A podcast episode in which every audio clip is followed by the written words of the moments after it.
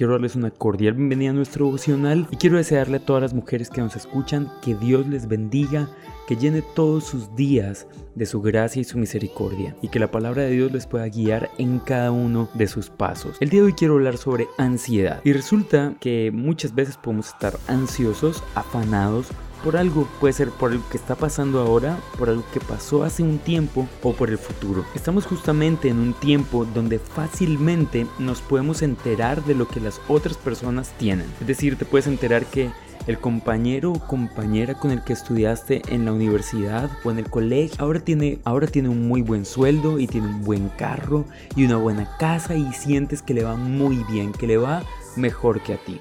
Y entonces empiezas a estar ansioso o ansiosa y con afán de decir, bueno, pero ¿cuándo yo voy a salir adelante? ¿Cuándo simplemente voy a dejar de ser quien soy para ser o tener algo mejor? Además de eso tenemos un tema súper fuerte con las redes sociales y las personas que han alcanzado fama en redes sociales. Entonces les vemos hoy en Rusia, mañana en Francia, pasado mañana en Inglaterra y así sucesivamente y nos podemos llenar de afán y pensar, wow, tenemos la misma edad, pero yo no he alcanzado nada, no he hecho nada.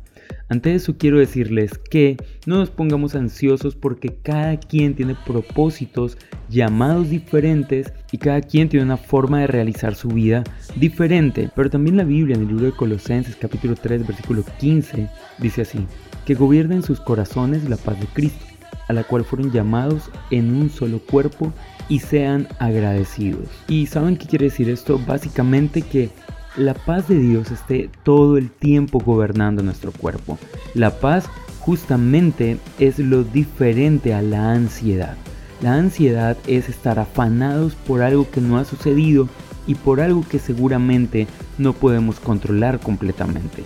La paz es todo lo contrario, pero quiero decirte que la mejor forma de dejar de estar ansiosos es agradecer por lo que tenemos. Así que durante esta semana te invito a que veas todas las cosas buenas que tienes en tu vida y te vas a dar cuenta que son muchas. Dale gracias a Dios y simplemente eso va a hacer que ya no estés ansioso o ansiosa. Dios te bendiga y que tengas un súper feliz día. Chao pues.